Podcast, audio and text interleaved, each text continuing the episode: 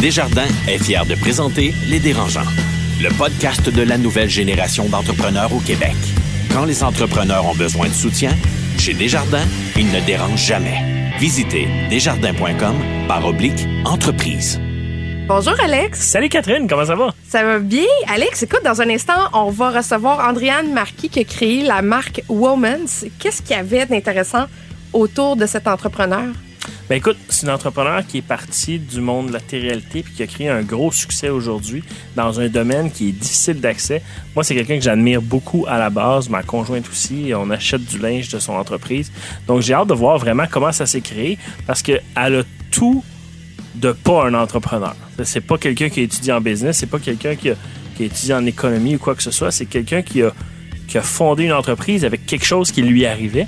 Puis j'ai bien hâte de voir ce qu'elle va nous dire à propos de ça. Ça fait de l'argent? Ah oui, ça c'est la, la question qui tue. Ils font le tour du monde. Signent de gros contrats. Écœurent pas mal de monde. Et nous racontent tout ça. Voici les dérangeants.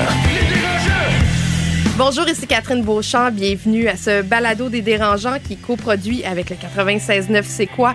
Et le 98.5 FM présenté par Desjardins Entreprises et qui présente nos dérangeants du milieu des affaires, Marie-Philippe Simard, David Côté, Marc-Claude Duquette, Noah Redler. Et comme vous savez, ben, à chaque épisode, on en accueille trois autour de la table. Et cette semaine, j'ai à mes côtés Alex Menti. Bonjour. Salut. cofondateur et vice-président exécutif de Mango Software. Étienne Crevier, bonjour. Coucou Catou. Entrepreneur en série et PDG d'Entourage Immobilier. Et Carlo Coccaro, Catherine, c'est un honneur. moi aussi, un plaisir. Fondateur et PDG de Math et Mots Monde et aidersonenfant.com. Bonjour les gars, j'espère que euh, vous allez bien. On va super bien. Vraiment? Parle Alors, pour toi. Moi, je vais super bien. Ben, justement, on va commencer avec les PPP, c'est-à-dire les primaires, les plugs et les potins. Et j'invite Carlo. Ah, Quelle ça, annonce Ça va me tellement bien. Écoute, je- je- j'en ai parlé, euh, j'en parle depuis tout le temps, là, aidersonenfant.com, au BNL, aider les familles, les parents avec les défis de la parentalité. J'en parle, j'en parle, j'ai tout investi là-dedans, même c'est un OBNL. En tout cas, on a eu notre premier soutien financier officiel externe. Euh, ça donne de même, mais c'est Desjardins avec le Fonds du Grand Mouvement qui a euh, qui nous a donné slash investi 500 000 dollars dans Bravo. aidersonenfant.com. Euh, Qu'est-ce que ça va changer? Ça va nous permettre de réaliser beaucoup plus parce que là, on, on produit beaucoup de contenu audiovisuel pour soutenir les parents. Mais là, on va pouvoir faire x3. Il va payer son épicerie enfin. Non, je la payais déjà. Je la payais déjà. Mais je vais pouvoir m'acheter du caviar. Fait que tu vois, je à l'équipe, je vais m'acheter un yacht aussi pour aider. Non, mais Ça euh, va te prendre une rente.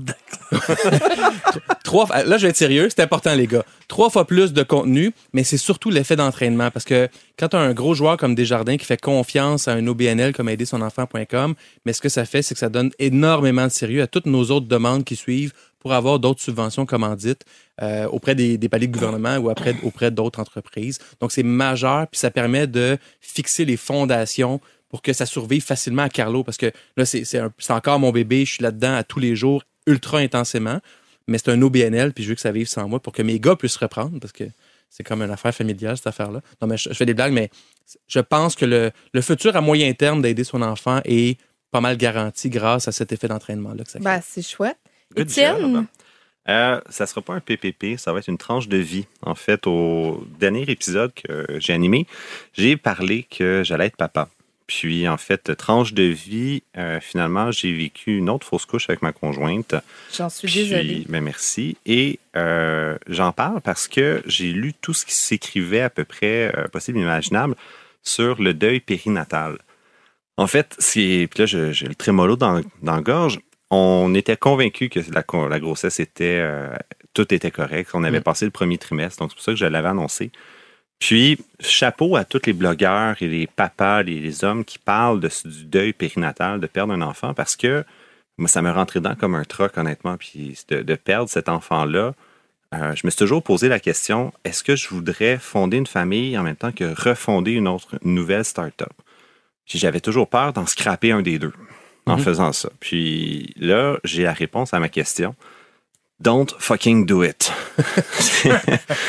Sincèrement, la semaine que je viens de passer, juste de, de j'ai pleuré comme un bébé. Ma blonde, c'est c'est je sais, incomparable ce qu'elle a dû vivre de perdre cet enfant-là. Puis euh, on se connaissait le sexe d'une petite fille, on avait le nom, on voulait l'appeler Léonie. Donc ça, ça a vraiment, ça me rentrait dedans comme rien ne m'a jamais rentré dedans dans ma carrière d'entrepreneur, mais rien dans les claques à gueule que j'ai vécues. Euh, fait que je peux même pas imaginer si j'avais dû, si j'étais en démarrage au même moment que ça m'est arrivé. Par chance, mais j'ai deux entreprises que je suis actionnaire principal et fondateur, cofondateur. Ça fait plus de cinq ans qu'ils existent, fait que ça roule, puis on a une équipe. Euh, j'ai d'autres investissements que j'ai pu mettre sur pause, euh, mais si j'avais été aux commandes d'une start-up, fuck off. J'aurais mis la clé dans la porte. Je comprends. Et voilà, tranche de vie. Faites toute notre, notre empathie. Ben, merci beaucoup. Alex? Dernier podcast, je parlais de, bon, je ne savais pas l'émission d'entreprise où ça se trouvait. Je reviens d'une semaine de relâche. Euh, j'ai une nouvelle idée. Je vais créer une nouvelle entreprise que je vais vous parler au cours des prochains épisodes. Personne n'est au courant, personne ne sait c'est quoi, mais ça va être vraiment cool. Fait que je vous tiens au courant. Cool comment? Dans quel genre ah, de cool? Tu vas voir. tu nous laisses là-dessus? On deal avec... Non, OK. Nomme-nous un client, mettons, que tu aurais, là. Non, non, on a déjà des très gros clients. Ah oui, C'est du B2B, B2C? B2B. OK. Non, B2C, c'est pas pour moi. J'ai pas cette patience. Toujours en techno? Toujours en techno. Euh, orienté un peu service, mais euh, plus au niveau produit. OK. Ah, je, je vous en dis pas beaucoup. Une hein. application de commander des taxis. Ça n'existe pas, j'ai entendu. non, mais c'est un affaire qui s'appelle euh, tu peux te faire, faire un lift, puis ça t'amène à quelque part. C'est vrai que ça va pogner. OK. Bon, ben, j'ai très hâte de savoir. Euh, ben, merci d'être avec nous. Ne quittez pas parce que dans un instant, on accueille Andréane Marquis, qui est fondatrice de Womans et de Sans Façon Cosmétique. Le podcast de la nouvelle génération d'entrepreneurs au Québec. Les dérangeants. Andréane Marquis a tout d'abord été connue comme une des grandes gagnantes d'Occupation Double en 2012. Et c'est par la suite qu'elle s'est fait un nom comme entrepreneur. Après avoir travaillé un petit peu en politique, elle a fondé son entreprise, Womans, et depuis peu, Sans Façon Cosmétique, qui est son tout nouveau bébé entrepreneurial. Bonjour, Andréane. Salut! Andréane, tu as fondé en 2015 Womans, qui était, euh, en fait, qui est toujours une entreprise qui porte dans le domaine vestimentaire. Euh, C'était une boutique en ligne. Après ça, il y a eu l'application. Et ça a été créé à même ton condo de Montréal, sous-sol de Québec. J'aimerais ça que tu nous racontes un peu quelle est l'idée motrice pour avoir créé Womans. Ben, c'est un peu arrivé anodin, là. Euh, tu sais, je pense qu'il y a des entrepreneurs qui se lèvent le matin qui sont comme, moi, je veux des business dans la vie. Moi, vraiment pas, là. Ça a vraiment pas arrivé comme ça. Moi, j'ai fait Occupation Double en 2012. Euh, puis à ce moment-là, euh, ben, faut dire que les influenceurs, ça n'existait pas. Tu sais, tu faisais pas OD pour euh, devenir euh, quelqu'un. Moi, j'avais jamais pris l'avion de ma vie. C'était la seule raison. Puis quand je suis, je suis revenue de là, c'était devenu peut-être un, peut-être un an ou deux après, vraiment toujours les mêmes questions ou qu'est-ce que je portais, où je l'avais pris. Puis, tu sais, je pense que dans ce temps-là, j'avais comme 5000 abonnés sur Instagram, puis t'étais on the top of the world, là. Tu étais, étais gros, là. Fait que, après ça, je me suis dit, ah, tu sais, il y a peut-être quelque chose à faire. Puis c'est ça. Dans ce temps-là, les entreprises ne payaient pas les gens pour porter leurs vêtements. C'est vraiment des dons. Mais, à un moment donné, euh, c'était pas très... Euh, nutritif. Là. Fait que je me suis dit, il doit y avoir quelqu'un dans le loop qui fait des qui fait de l'argent, puis c'est clairement pas moi. je me suis dit, ah, je pourrais acheter les vêtements, les porter, j'ai livré à la cliente hyper rapidement. Fait que, c'était tout de faire ce que moi j'aurais aimé finalement. M'assurer que le fit est bon. Tu sais, dans ce temps-là, en 2015, euh, à part des gros joueurs, euh, ils n'avaient pas des boutiques en ligne. Là, c'est vraiment tous les jours, ton un ami qui se porte quelque chose, mais dans ce temps-là, c'était, pas ça. Fait que c'était un peu l'idée de rendre tout ce que moi je portais et ce que j'aimais accessible aux clientes. Fait que c'est un peu parti de même. Est-ce que tu étais comme un peu ton premier modèle, c'est-à-dire que tu testais toi-même les vêtements sur tes propres médias sociaux? Oui, vraiment. Puis je faisais tout. C'est moi qui faisais les photos, c'est moi qui faisais le site, c'est moi qui étais tout, tout, tout, tout, tout, tout. Le pendant, euh, Catherine, je dirais peut-être deux ans, là, j'étais la seule mannequin, la seule toute. Mais oui, c'est moi qui testais tout. Encore aujourd'hui, euh, c'est parce que finalement, j'aime ça qu'on le vend. Ce qui est un peu un, problème, là, parce que là, on s'en rend compte. sais moi, j'aime pas ça le linge serré, fait qu'on va pas de robe serrée. Mais à un moment donné, c'est pas parce que moi, j'aime pas ça que la cliente aimerait pas ça. Fait que là, on élargit un peu l'équipe de, de design parce que bon, un peu plate. Mais parlant d'équipe, tu as déjà dit que tu voulais pas dire ton nombre d'employés, tu trouvais pas que c'était une métrique intéressante, puis tu dis comme fuck off, euh, c'est pas de tes affaires. T'as-tu changé aujourd'hui? Serais-tu à l'aise de nous dire vous êtes combien dans l'équipe de Women's? En fait, c'est pas nécessairement que ça me ça me dérange. Qu'est-ce qui m'énerve, c'est que souvent on valorise les entrepreneurs. La première question qu'on leur demande, c'est Ah, t'es rendu à combien d'employés? Mais tu sais, ça voulait tellement rien dire. Ah, t'as combien d'employés? Là, je pense qu'on est comme une trentaine, 35 à 40. Là. Si on a des temps partiels, ça monte, ça descend, mais je trouvais que là, aujourd'hui, je suis hyper à l'aise puis je suis super fière que je me dis, tabarote, on génère des salaires à tout ce monde-là. Mais quand j'ai commencé, je trouvais ça tellement comme agressant comme question. Comme si je te disais, ah ben, j'ai deux employés puis tu faisais. Bah, ouais, je comprends ton point. Est-ce que Women's fait beaucoup de sous présentement? Et est-ce que tu fais des profits? Euh, oui, ça fait pas longtemps qu'on en fait. Euh, pour être super sincère, là, ça fait, c'est à nous, c'est vraiment notre cinquième année qu'on a fait notre première fois qu'on a fait du profit. Euh, c'est sûr que présentement, on en fait, mais on a des défis d'envergure. La pandémie a été hyper méga cool pour le web, mais en approvisionnement, c'est c'est la merde. C'est genre c'est tout, tout, tous nos coûts ont augmenté. Puis tu sais, ça augmente comme puis, tu on aurait dit que les valves sont ouvertes, là. C'est, tu, tu, tu commandes des trucs. Nous, on fait beaucoup fabriquer en Asie, en Italie, à Bali. Puis, tu sais, avais un prix de départ quand tu t'as décidé que tu faisais ça. Puis, le moment où c'est prêt, ben, finalement, c'est plus cher. Finalement, c'est, finalement, c'est en retard. Tu sais, on a, on a une collection de, de sportswear. Je pense que ça fait quatre mois qu'il se va arriver. Puis, tu sais, dans l'océan, tourne. Puis, tu sais, t'as comme pu. Puis, tout le monde est un peu. Tu sais, à un moment donné, t'as bien beau, tu sais, pas te fâcher après les fournisseurs, mais ça sert à rien. les autres, ils font ce qu'ils peuvent.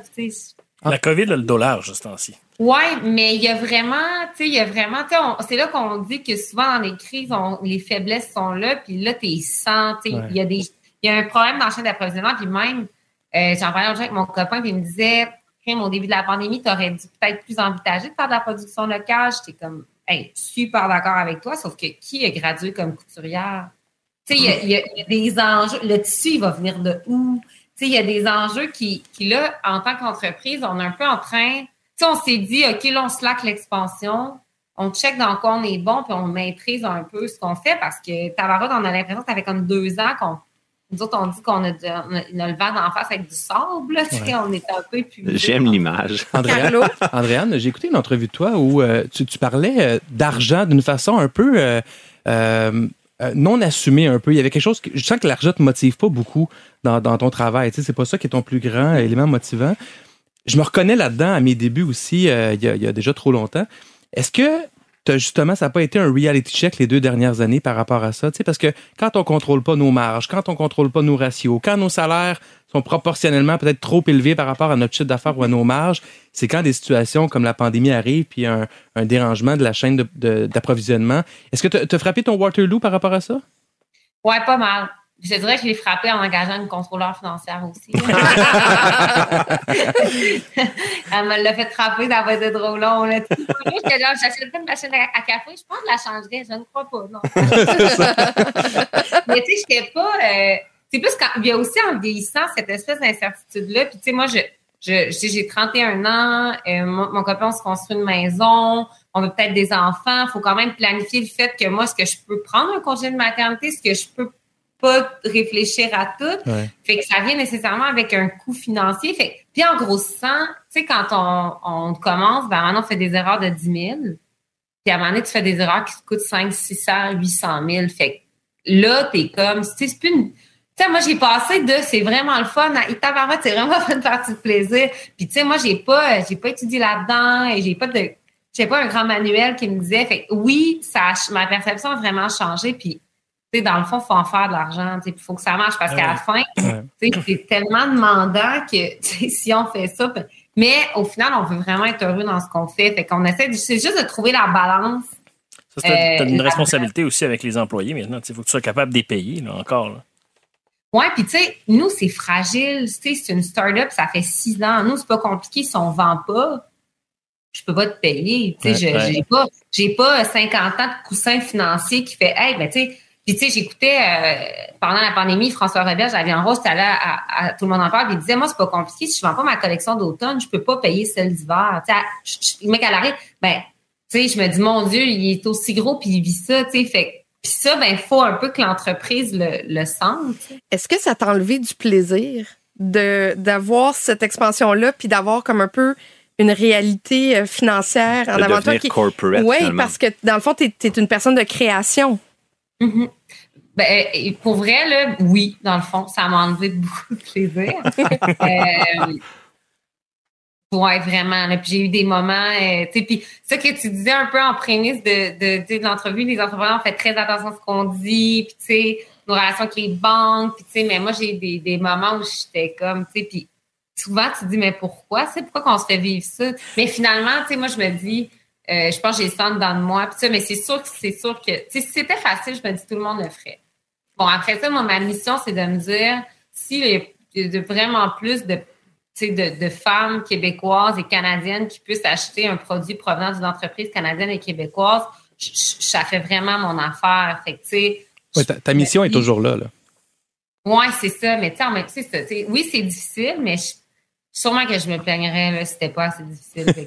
Alex? Oui, euh, moi, je veux savoir, tu as, parti cette entreprise-là, on s'entend, c'est c'est le linge qu'Andréane porte. C'est l'entreprise Andréane. Tu as choisi d'appeler ça Women's. Il y a plein de succès québécois, là, Lise Wattier, Chan, Louis Garneau, qui ont utilisé leur propre nom. Est-ce que pour toi, c'est une faiblesse de ton entreprise? Si demain matin, tu n'es plus là, est-ce que ton entreprise, tu peux la vendre ou est-ce qu'elle peut continuer à grandir? Ou c'est c'est tellement enraciné que c'est Andréane Marquis que ça en vient une faiblesse à un moment donné? Ben, c'est vraiment que toi deux tranchants. Nous, on a retiré mon visage beaucoup. Ça fait trois ans, là, euh, trois, quatre ans qu'on s'est dit, OK, ben, on, je, j'étais vraiment je tout ça quand, quand j'ai décidé de faire ça. On s'est dit, je vais enlever mon visage. Puis, en ce temps-là, les ventes ont chuté là, drastiquement. Ah là. oui, hein? vraiment- Puis encore aujourd'hui, la vérité, c'est que quand je porte quelque chose, on le vend. Tu sais, c'est automatique. Sauf que vous dirais que depuis, tu sais, là, ça fait six ans, depuis un an, tu sais, depuis quand on a fait notre première année de rentabilité, on a pu dire, OK, Woman, ça vit d'elle-même. Elle vit d'elle-même, elle vit, tu sais, puis je veux dire, elle est rendue, tu sais, à 100, je pense, 110 000 abonnés sur les réseaux sociaux, à ses clients, elle a sa vente, elle a sa récurrence, elle a mais tu sais, le fait de l'appeler woman, aussi, c'était vraiment pas, tu sais, pour j'aurais, tu sais, puis en même temps, je- des fois, je me dis ça, mais c'est tellement laide comme Andréane Marquis. C'était comme une mode à donné, tu sais, t'as genre Lise Wattier, Eugène Allard, Caroline tu sais, c'est comme, mais, Oh ouais. mais, mais, tu sais, c'est- c'est effectivement, moi, ça me, ça me trotte beaucoup dans la tête. L'autre côté qui, dans les derniers temps, me, me revient un peu, c'est que, tu sais, dans la tarte des nouvelles entreprises qui sont créées, parce que tu dans l'optique de vouloir vendre. Tu sais, moi, je me dis, à maçon, Peter Simon vient cogner à la porte et dit, je veux t'acheter. Ben, tu sais, dans la tarte des nouvelles entreprises, peut-être 80% de celles-ci sont basées sur des humains qui sont le devant et, et le reste suit par la suite. Donc, inévitablement, on va se confronter à ça dans les achats, ventes et valorisations d'entreprises, que oui, il y a un humain, mais c'est aussi, ça vient aussi avec une pression. Là, faut fasse attention à ce que je fais. Mais même sur le plan de tes médias sociaux, on regardait, tu as 111 000 abonnés sur Instagram avec Woman's. Tu en as 142 avec Andréane Marquis. Est-ce que c'est les mêmes personnes? Tu sais, parce que cette base-là, la Andréane Marquis, ne pourra pas se transférer si jamais tu vends Woman's. Non, mais Woman, ça. Moi, moi, je stagne dans mes abonnés. Là, donc, je suis pas très intéressante. Là. Je, je suis pas très. Je parle pas beaucoup de ma vie personnelle. euh, Puis, tu sais, des fois, je, travaille. Je suis pas très. Tu sais, ce que les gens aiment, c'est vraiment la proximité. Puis, je suis un peu pas ça. Puis, elle, Woman, ça grossit vraiment. Fait que je pense que bientôt, elle va me dépasser. Puis, mais oui, tu sais, on a fait un sondage dernièrement parce qu'on voulait avoir vraiment de données sur les clientes. Il y a eu 5000 clients qui ont répondu. Puis, tu sais, c'est d'où vous connaissez Women's, puis tu sais, c'est la grande, grande question. Après ça, c'est un couteau à deux tranchants, mais tu sais, j'ai lancé une compagnie de cosmétiques en octobre, puis on vendrait pas autant si je- je- c'était pas moi qui l'avais lancé, puis c'était pas moi qui la faisait la promotion. Fait après Ça, je suis curieux, si tu me permets. Pourquoi les produits de beauté? Moi, dans le fond, là, puis pour vrai, avec Ça a l'air d'une question lourde de conséquences. Je t'ai vu respirer. Ah, OK. Euh, ça, ça fait ça, fait, deux ans qu'on travaille là-dessus avant de la lancer sans façon cosmétique. Puis moi, je trouvais, sans enlever à rien aux compagnies québécoises et canadiennes de cosmétiques, je crois qu'il n'y a rien qui me parlait. Moi, je connais pas le cosmétique. J'achète toujours un mascara sur le bord de la caisse. Je m'en fous un peu s'il me fait genre des gi- giga méga cils. Juste un mascara. un cachem. T'es chanceuse? Oui, Mais ses, ab- ses abonnés se pitchent dessus, exemple. Non, mais tu sais, j'ai comme pas d'intérêt tant que ça. Puis j'avais aucun sentiment d'appartenance à une marque canadienne ou québécoise. Je me disais, pourquoi qu'elle me parle pas? Pourquoi que toutes les marques, c'est basé sur tu vas porter ça, puis tu vas être ça, puis tu vas être plus belle, tu vas être plus ci. Quand dans le fond, moi, je veux juste répondre à un besoin de base qui est je me mets du cache-cerne, puis je me trouve cute quand je cache mes cernes. Puis je trouvais qu'il y avait comme un clivage. Puis là, naïvement, je me suis dit, ah, mais depuis les oitiers, personne n'a fait ça. Puis euh, en le faisant, j'ai compris dans le fond. Andréane, qu'est-ce que tu as compris en le faisant? j'ai compris que ça coûtait Une la beurrée. Woman, c'est tout financer ça, mais Woman, c'est comme, elle, la grosse. C'est quand même deux champs d'expertise, puis j'ai l'impression que c'est peut-être arrivé trop tôt dans ton plan d'affaires de partir une autre sphère qui est complètement différente. en fait, ça serait pas arrivé trop tôt si Woman n'avait pas trop pris d'expansion. C'est juste que là, tout est arrivé en même temps. Fait que comme quand Woman, c'était genre, tu sais, nous, on a lancé en octobre. Woman s'est passé de 3200 pieds carrés à 17 000 pieds carrés, tu sais, genre. Mais en même temps, nous, on n'avait pas le choix parce qu'on avait tellement avancé d'argent dans le processus de création. Puis, tu sais, nous, on fait des cosmétiques qui sont véganes, fabriqués au Canada, non testés sur les animaux, sans parabènes, tu sais, tout. Il y en a full produits québécois, mais les minimums sont que- mais on n'avait pas le choix. Là, c'était comme soit qu'on pitchait, tu sais, on parle de centaines de milliers de dollars par les fenêtres, ou soit qu'on qu'on qu'on y allait. Fait qu'on a dit bon, on va continuer.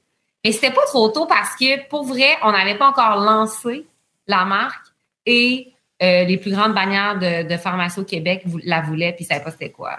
fait clairement, il y avait vraiment il y, avait un trou qui ont. Tu m'apparais être euh, une, grande créative en affaires, Andréane. Euh, c'est souvent le risque, la diversification. Quand on est créatif, on, on, on, on se tanne vite du premier projet, on a, on a le goût du deuxième, puis on veut avancer là. Malgré tout, est-ce que tu le referais? Parce que tu dis, euh, ah, c'est mal tombé parce que Woman, c'est en croissance. En même temps, euh, c'est ce que tu voulais, c'est ce qui était voulu pour Woman. Ça fait que, est-ce que, est-ce que c'était vraiment un bon move d'affaires? Non, je le referais pas. Non. Je le referais pas. Puis, tu sais, on a, ça a vraiment, vraiment, vraiment coûté cher. Puis euh, on a été vraiment chanceux d'avoir des partenaires de- un partenaire de, de financier comme Desjardins qui a accepté qu'on prenne autant d'argent à Women qu'on le mette ailleurs sans Sans en compte. basant sur l'instinct de la fille ici. Là. Fait que, on a été chanceux là-dessus, mais je le referais vraiment pas. Là, la seule chose qu'on se console, c'est vraiment cool, c'est que ça fonctionne beaucoup plus qu'on pensait. Euh, les pharmacies, on a, on a dû leur dire non parce qu'on répond pas à notre demande web. Là, on va se ré- tu sais, parce que l'approvisionnement, tu sais, c'est cool, on fait tout au Canada. Ouais, c'est ça, jusqu'à temps que, qu'on ait- des labos en Colombie-Britannique puis que les- il y ait des inondations. Puis, as-tu été capable de le lancer en pensant à tes marges, à tes ratios, puis en faisant de l'argent constamment? Ouais, mais là, c'est ça, tu sais, il y a l'arrivée de ma contrôleur. Elle a un contrôleur c'est là, ça. maintenant. Mais es-tu arrivé avant ou est arrivé maintenant? Puis là, même ça, faut le est redresser. Quand elle est arrivée, on a lancé en octobre, elle est arrivée comme en mai, tu sais, je veux dire, sans- on avait déjà tout mis, mais tu sais, clairement, elle, si elle est arrivée avant, jamais qu'elle aurait dans une compagnie qui n'existe pas comme ça, Ouais, le genre, ouais. elle, aurait, elle aurait quitté le fait. Mais je suis cave, cave, cave. C'est Ouais. qui les, les trois personnes à qui tu parles le plus dans une journée?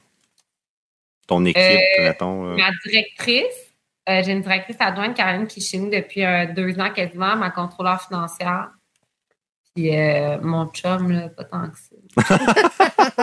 La plupart des compagnies de cosmétiques, là, ils optent avec la stratégie marketing d'avoir un, un égérie, c'est ça? C'est ça le bon oui, terme? l'égérie, oui. Est-ce que ça va être encore Andréane Marquis ou ça va être quelqu'un d'autre ou est-ce qu'on va dans une autre direction totalement? Ben, tant qu'on n'aura pas les moyens de payer un égérie, ça va être moi. Là. Ça marche bien, en tout cas, ça a l'air. Que- Ben, pour vrai, ça marche. C'est bon parce qu'en fait, tellement, j'ai puis moi, j'avais jamais été une gourou de beauté. Là, fait que j'apprends, je me suis acheté un petit ring light. Je savais, savais pas que ça existait. Je me suis monté une vidéo. Puis en fait, j'ai fait un, un, un, un vidéo, là, un Reels. J'avais jamais fait de Reels non plus. Puis, euh, tu sais, comme pas maquillée, puis avec le correcteur, puis j'ai reçu, hey, sérieux, c'est des centaines de centaines de messages de des gens, des mères surtout, qui me disaient Ma fille a 12 ans, elle a vu ton vidéo ce matin, puis elle- ça, y a, ça y a vraiment fait du bien de voir que une fille qu'elle suit se montre sans maquillage. Puis, tu sais, beaucoup de messages d'éloges, là, j'étais comme suis-je laide? Autant de mon Dieu, t'as fait ça, là, je, je me remettais en question. Mais tu sais, je pense que je pense que je suis la meilleure porte-parole de Sans Façon parce que Sans Façon, je l'ai faite pour parce que parce que j'avais un besoin qui, que je que j'arrivais pas à répondre. c'est un peu ce que Woman j'ai fait aussi. Fait Est-ce que euh, tu vas avoir besoin éventuellement d'investisseurs pour pouvoir grandir? J'avais déjà eu un investisseur euh, que j'ai que j'ai remboursé il y a pas ça fait peut-être deux ans. Je sais pas. Je me suis toujours dit dans, dans cette aventure-là que j'avais eu que, que cet investisseur-là, je pense que j'avais mal compris le but d'investisseur, en le fond. C'était pas de l'argent euh, gratuit, c'est ça? Oui, surtout que, c'est, ça n'avait pas beaucoup d'aide. Puis moi, j'étais un peu à la recherche d'une bouée de sauvetage. Euh, fait que, tu sais, je pense que si j'arrive à en avoir, ça va vraiment être parce que cette personne-là va être autant impliquée que je le suis au bureau, au travail, et non pas un, faire une ronde de financement, dire on veut passer de 10 millions à 50, let's go, on rentre le gros. Tu sais, ça, ça m'intéresse vraiment pas. De toute façon, je suis zéro équipée pour vivre ça. Moi, de l'expansion, je veux plus en avoir parce que je suis comme, c'est trop gros à gérer. Mais ça serait vraiment plus en, justement, là, mais tu sais, je serais pas fermée à vendre des parts à une entreprise qui aiderait, mettons, sans façon à s'en aller ailleurs. Même chose pour Women. Mais il faudrait vraiment que les gens s'impliquent parce que c'est vente pour vente, là, euh, ça vient avec beaucoup de, défis. J'ai une dernière question pour toi, Andréane. Tu as été, les gens ne savent peut-être pas, mais tu as été attaché de presse pour Yves Bolduc, le ministre euh, libéral au Québec de l'Éducation. Avec le parcours que tu as eu, avec ton expérience de vie, si tu étais ministre de l'Éducation, ça serait quoi ta première décision? Pour améliorer le système? Eh bien, c'est une grosse question. Carlo a une entreprise en éducation. Ben, en fait, en fait, je pense qu'avant d'améliorer le système, il y a une grosse lacune de comprendre le système. Je pense qu'il y a trop d'intervenants pour arriver à faire des choses. Euh, ce qui était le fun en cabinet ministériel, c'est que quand il y a un problème, on le règle. Mais ce serait le fun de travailler en amont. Ce n'est pas le cas parce qu'il y a tellement d'intervenants. Mais là, je pense qu'ils ont enlevé les commissions scolaires, puis tu sais, ils ont, ils ont enlevé des affaires, mais il y a tellement d'intervenants que c'est comme c'est comme en entreprise. Si tu n'es pas capable d'avoir une vue d'ensemble, ben tu vas juste réparer des problèmes, des problèmes, des problèmes. Des... Fait je pense que c'est plus ça, mais tu sais, ça, c'est. Fait que je comprends que tu ferais une réingénierie de l'État, comme Jean Charel l'avait promis dans les années libérales. Oh my God. Oui, mais c'est bien. mais à quand Andréane Marquis en politique? Euh, sérieusement, je, je, je, blaguais tantôt, mais je pense pas que j'ai la, j'ai pas, j'ai pas la colonne assez solide pour faire ça. Euh, sérieux, c'est, c'est, les gens savent pas, mais j'ai, j'ai pas un manque de confiance en moi, mais j'ai, j'ai, j'aime pas les, j'aime pas challenger des idées tant que ça. J'aime pas quand on, j'aime pas ouvrir un débat. Tu sais, j'ai jamais dit le mot COVID dans mes stories parce que je suis comme, tu sais, j'aime pas. T'aimes pas la polémique. La, ouais, la controverse, ouais. Non, mais je, je, je, déménage à Saint-Lambert-de-Lauzon, qui est comme un petit village en dehors de Québec. Puis, euh, je suis pas à l'abri d'être conseillère à la ville, là, par exemple. Oh. ouais. Les parcs, les vidanges, puis l'urbanisme. Non, c'est ça. Les petits parties de ruelles. Dis-moi, Andréane, euh, je sais que tu avais investi ton condo que tu avais euh, gagné à Occupation Double. Dis-moi, tu l'as vendu, tu as réglé des dettes, tu as investi les profits. Est-ce que ça va avoir été la télé-réalité la plus rentable de l'histoire pour une entreprise? Euh, ça a été la plus rentable de l'histoire pour moi, certainement, parce que je ne parlerais pas aujourd'hui, j'aurais pas des entreprises, j'avais pas fait occupation double. C'est clair, net et précis. La seule et unique raison pour laquelle je suis dans la position que je suis aujourd'hui, c'est que j'ai eu une télé-réalité qui m'a donné une visibilité. Je comprends que je comprends que la personne et l'entrepreneur que je suis existeraient pareil, mais j'aurais pas euh, j'aurais pas le succès que j'ai si j'avais pas. On m'en parle encore aujourd'hui. C'est de loin la plus belle expérience de ma vie. C'est effectivement le trois mois le plus rentable ever. merci, Adrienne. Merci beaucoup. Hey, merci à vous. Merci. Bye-bye. Merci. Bye-bye. Le podcast de la nouvelle génération d'entrepreneurs au Québec. Les dérangeants. Les dérangeants! Le CA, une présentation de Garling WLG, des avocats aux côtés des entrepreneurs. Le succès, ça se prépare et ça se protège. Développez les meilleurs réflexes en matière de droit et propriété intellectuelle. Visitez garlingwlg.com. Alors, juste avant de passer à notre CA, c'est l'heure de la question dérangeante. Et aujourd'hui, je vous demande quel jeune PME profite le plus de votre succès d'entreprise, euh, que ce soit directement ou indirectement. Je veux savoir comment est-ce que vous aimeriez, peut-être secrètement, qu'on vous remercie de la part que vous avez fait à cette PME. Ben moi, je peux me lancer. En fait, au dernier épisode, on a découvert le renard de la Côte-Nord, qui était notre Hugues Chandonnet, le sage derrière les dérangeants. Puis, euh, c'est pas un secret. Moi, c'est, dans le fond, c'est Hugues qui a eu l'idée dans mon bureau de faire les dérangeants. Et depuis notre rencontre en 2016, je dois y avoir donné au moins une quinzaine de mandats, no joke. Puis, j'ai toujours pas eu de bouteille de vin. Fait que, message subtil, Hugues, Renard, je pense que j'ai le droit à un petit kickback, là. Moi aussi, je travaille avec euh, le renard de la Côte-Nord, Hugues Chandonnet. J'ai dû donner peut-être 5, 6, 7 mandats dans les 3-4 dernières années. Il m'a amené luncher à Noël il y a 4 ans. Il m'a dit que j'étais son meilleur client de l'année. Ah, mais je vous écoute parler. Vous m'avez Bullshit. jamais, vous m'avez jamais rien donné, les boys. Euh, pardon? Ah, Ben, toi, tu m'as donné un mandat, mais toi? Oh, un mandat? Ouais. C'est vraiment une question de confiance. Ah, OK. Moi, je t'ai fait encore plus. Je t'ai fait un prêt. Ouais, ah, c'est vrai, c'est vrai. Il y a ça, il y a ça. Ouais, ouais. Mais il n'y a pas d'entreprise extérieure au dérangeant qui, euh, à qui vous avez peut-être rendu des services? Ben- Ah, des centaines et des centaines. Non, avec les dérangeants, les dérangeants, on est quand même assez lean dans notre fonctionnement. Euh, Hugues Chandonnet, le- le- l'idéateur, est probablement celui qui, euh, qui, euh, qui Qui reçoit se le graisse la Ah patte le plus. des mandats des dérangeants. Puis comme, euh, comme Étienne disait, son entreprise, la mienne aussi, on travaille avec lui parce que c'est un gars extrêmement compétent. Moi, euh, moi j'ai mon entreprise, si on peut donner des mandats de 5 à 20 000 dollars par année à des consultants ou des gens comme ça. Pour répondre à la question, le premier réflexe a été de penser mon entreprise. On a été une de ces entreprises-là qui a bénéficié de l'aide d'une autre. Quand j'ai lancé Matemo il y a 15-16 ans, euh, 5-6 ans plus tard, on a créé des liens avec une entreprise technologique à Toronto et on est devenu leur partenaire francophone mondial. Donc, on est devenu un peu comme un fond de distributeur. euh, et c'est ça qui a fait que Matemo a pu prendre de l'ampleur. Donc, on a été un peu en dessous d'eux autres, mais ça a fait un monde de différence pour nous. Donc, je pense que nous, on a bénéficié de ce qu'une entreprise plus grande, plus, plus développée a, a pu faire pour nous aider à croître. Puis moi, quand je veux me faire remercier, j'aime ça quand on m'invite au restaurant, un petit lunch, je trouve ça sympathique. Message est lancé. Avais-tu les autres à luncher? Souvent. Il m'a- Ok. Il m'a déjà invité à luncher. OK. Chanceux. C'est maintenant le temps de passer à notre euh, CA et je me dis, bon, vous êtes des entrepreneurs et à la base, quand on est entrepreneur, notre job, c'est de régler des problèmes. Ouais. Je pourrais dire même 80 du temps. Mais il y en a, il y a des problématiques qui sont un peu plus complexes ou même insignifiantes. Je voulais savoir quelle proportion ça pouvait prendre dans votre travail d'entrepreneur.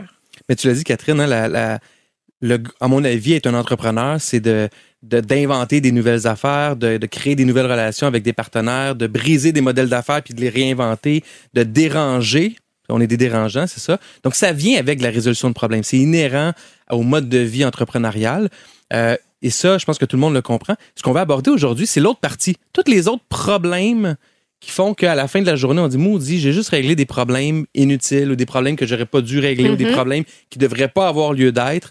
Et c'est de ça qu'on veut parler aujourd'hui parce que c'est ça qui est peut-être le plus lourd puis qui affecte le plus le moral des entrepreneurs. Est-ce que c'est comme le 20 Est-ce que c'est une vraie loi, Ah. 80-20?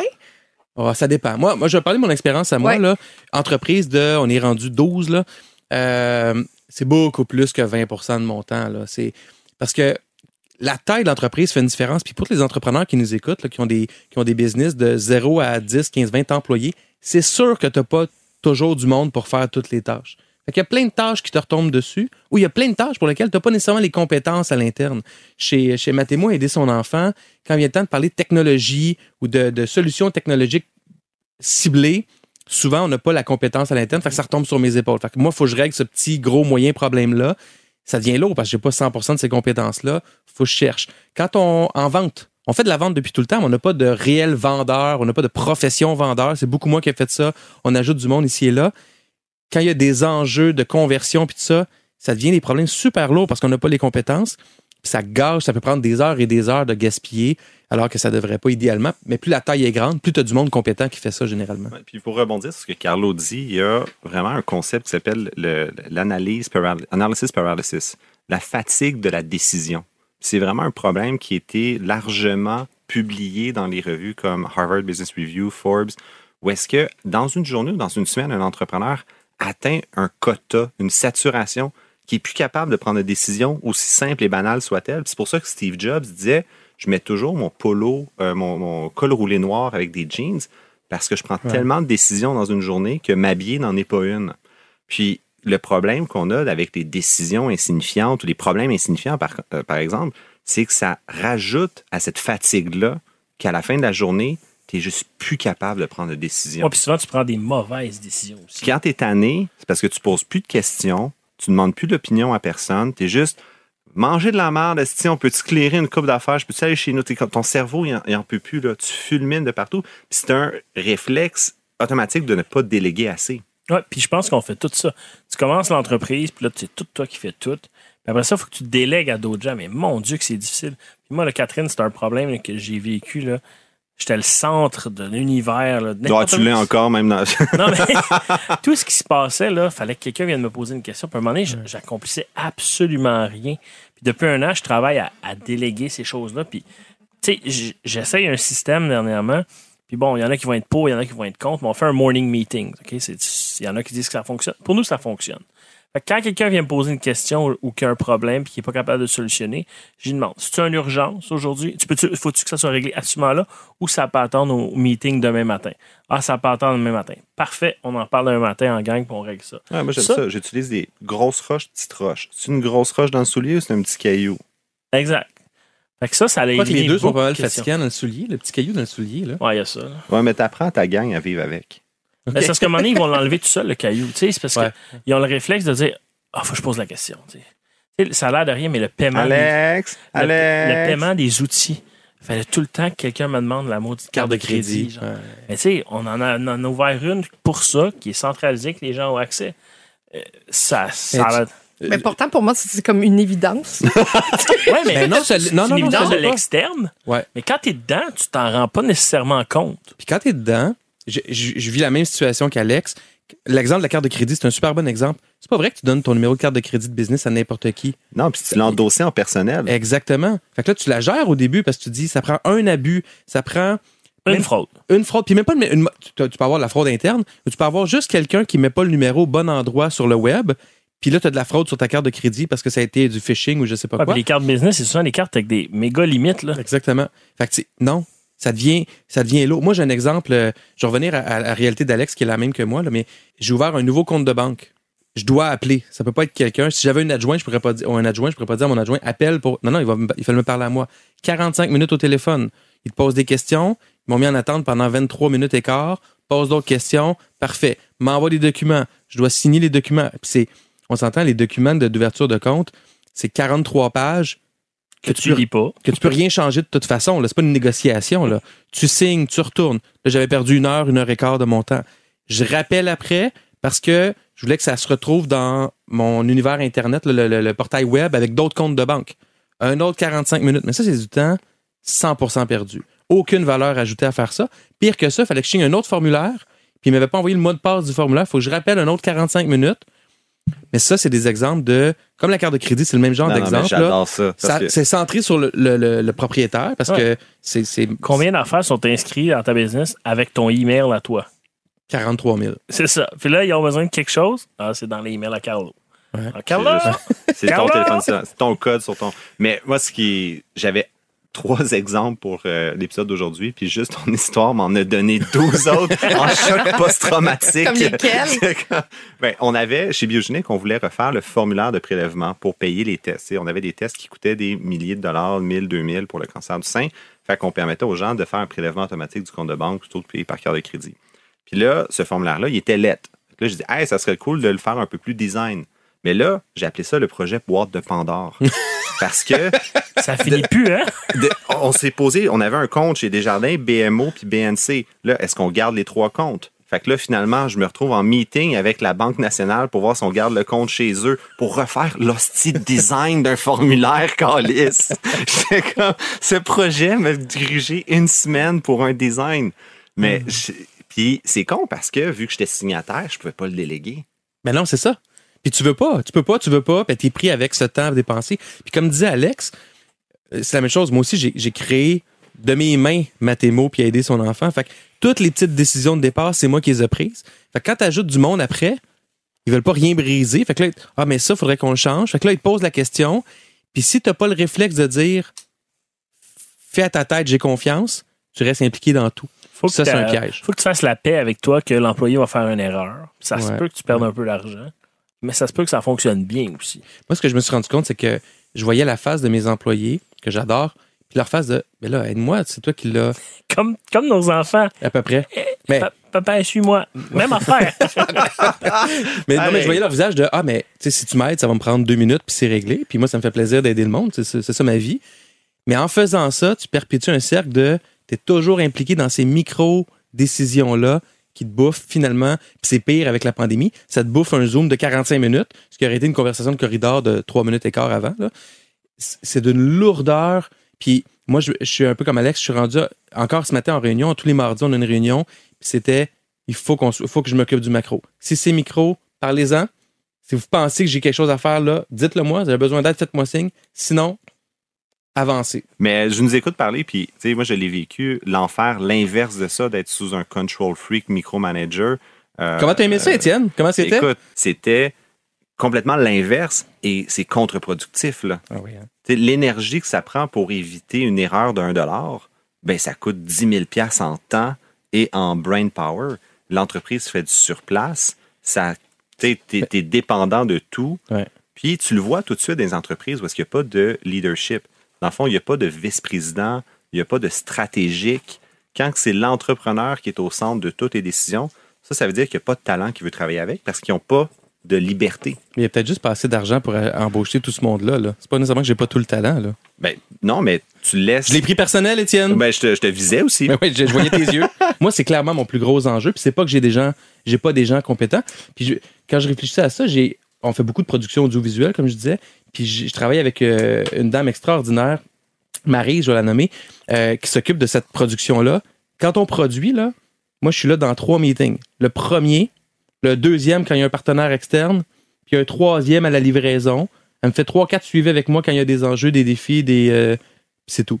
Puis ça, ça devrait toujours être comme ça. Puis C'est devenu mon modèle pour les Parce que La autres. procédure a été établie. Mais c'est parce qu'elle est compétente. Mais c'est parce que tu en Elle- fais souvent, tu le sais. Mais non, mais c'est parce qu'elle est bonne, elle est compétente, elle prend les responsabilités, puis elle sait quand me poker pour avoir mon aide. Fait que moi, j'ai appris avec elle à faire OK, elle va me revenir, c'est quoi que ce soit, je peux jouer mon rôle avec elle. Mais dans d'autres domaines de l'entreprise, là, j'ai pas toujours ce niveau-là. Mais moi, je trouve que c'est juste le problème, c'est dans des nouvelles situations. Quand tes processus d'entreprise sont, sont rodés, puis tu le sais, OK, production audiovisuelle, on en fait tout le temps, tu apprends à déléguer. Ouais. Là, moi, je viens d'acheter un nouveau camion pour l'entreprise immobilière, pour un employé. Des camions, j'en achète pas huit par année. Fait que là, c'est notre euh, deuxième. Mais immanquablement, ça, c'est un problème qui m'a tiré tout du jus. Ah, ils n'ont pas livré les pneus d'hiver avec, finalement. Ah, faut aller le chercher. Mais là, Normand peut pas être là pour aller le chercher parce que c'est moi qui est signataire du, au compte. On va faire Là, la sac. faut aller à SAC, faut, aller- faut appeler Desjardins. Ah, je- là, je suis- chez Auto du Rocher, à côté des beaux bureaux de Carlo. Puis finalement, je suis comme, ah, j'ai pas la preuve d'assurance. Fait que là, tu comme 45 minutes avec Desjardins Assurance Générale pour avoir la preuve d'assurance. Là, t'es comme, mais pourquoi je suis ici en ce moment, Colin? Mais la Ouais. prochaine fois que je vais acheter un camion, c'est sûr que comme là, je vais le déléguer au maximum. Mais comment j'aurais Ouais. pu prédire, comment j'aurais pu prévoir Mais que ça allait au moins. chier? La prochaine fois, tu vas dire à un adjoint Regarde, trouve-moi un camion, on va faire faire les soumissions, arrive-moi avec des options, puis je dis ça, c'est ça ou c'est pas ça. Ouais, j'ai appris pour là. Mais dans quel autre problème, nunuche, patente à gosse, qui va m'arriver demain, que là, j'ai pas encore appris, puis que ça va juste être ça ma vie? Peut-être qu'on devrait se poser la question avant d'entreprendre des choses comme ça, puis de dire c'est à moi de faire ça. What could go wrong? Ouais, c'est ça. Ben, je sais pas si vous êtes d'accord avec moi, mais probablement que 80% des gens qui nous écoutent, leur plus gros pain in the ass de ce type-là serait la comptabilité. Ben les oui. chèques, la comptabilité, la tenue de livre. Mais ça, tu vois, c'est quelque chose que j'ai réglé il y a une couple d'années. Puis t'entourer d'un cabinet là, comptable, fiscaliste, avocat, là, ça, là, c'est. Moi, j'utilise, euh, je vais les plugger, là, Tétro Sauver Lauson, là, ils sont sur la rive sud. là. C'est eux qui font tout le légal, tout le fiscal, toute la comptabilité. J'ai pas à me casser la tête. une- le gouvernement envoie une lettre, je la scanne, je l'envoie au comptable. Puis souvent, il l'a eu même. avant moi. tu sais. Puis il règle ça. Euh, ça, là, ça m'a enlevé une grosse épine du pied. Puis ça permet de focuser sur d'autres choses. Mais là, il Ouais. faut faire ça avec d'autres. Mais ça coûte cher quand même. C'est ça le. le- Mais Ça Mhm. coûte cher, mais. Ça enlève des problèmes. Ouais, mais moi, j'ai un, j'ai un dicton. hein. Il n'y a rien qui coûte plus cher qu'un comptable qui coûte pas cher. Oh! Rappelle-toi de ça. Ça s'applique dans tout, hein? Il n'y a rien qui coûte plus cher que quelque chose qui coûte pas cher. Point. On en reparlera tantôt. Mais, mais c'est ça. Mais, mais tu sais, ça te coûte combien de temps ou d'opportunités de vente de faire ta fin de mois de TPS. Ouais. Puis il n'y a pas de valeur ajoutée, là. Ah, C'est aucune. une obligation légale. euh, Aucune. ouais. Puis quand Ginette t'appelle de Revenu Québec parce qu'elle veut savoir pourquoi tu as mis la virgule à cette place-là sur la ligne 76, là, t'as pas le temps de gérer ça. Ah, j'ai un exemple de ça. Quand j'ai créé le compte de banque récemment, la dame, très gentille, sont vraiment gentille, elle me dit Ah, votre code euh, au registraire des entreprises pour ce que votre- le, le quotient, il faudrait le changer. Fait que c'est simple, faut juste, faut juste le changer. OK. Mais non. pourquoi il faut le changer? Ah, c'est parce qu'ils n'ont pas harmonisé Canada-Québec, puis là, euh, aider son enfant est incorporé au Canada, blablabla. OK. C'est pas fait encore. Parce que faut que je me connecte avec ClickSecure au registraire. Mon mot de passe ClickSecure est expiré. Comme tout le monde. ClickSecure, ça prend comme 4000 ans et quart. Le recevoir fédéral, la c'est lettre. pareil. Ils vont t'envoyer un password par la poste. Oui, c'est ça. Avec l'arc. Fait que c'est pas fait. fait que c'est pas fait encore. Puis là, peut-être que j'avais oublié. Avant que t'entends la lettre, j'avais complètement oublié. Mais peut-être que ça va empêcher quelque chose pour le compte de banque parce qu'ils ont pas pu. Mais fais attention. Mais Hein. qui s'occupe de Moi, ça je me suis fait avoir qu'un code science, si t'as pas le bon, des fois, t'as plus accès à certaines subventions. Fou, hein? Bon, on s'arrête là-dessus. C'est ce qui conclut euh, cet épisode. Alex Mency, Étienne Crevier et Carlo Coccaro, je vous remercie énormément. Et nous, on va se retrouver pour un prochain épisode des Dérangeants. Le podcast de la nouvelle génération d'entrepreneurs au Québec. Les dérangeants. Les dérangeants!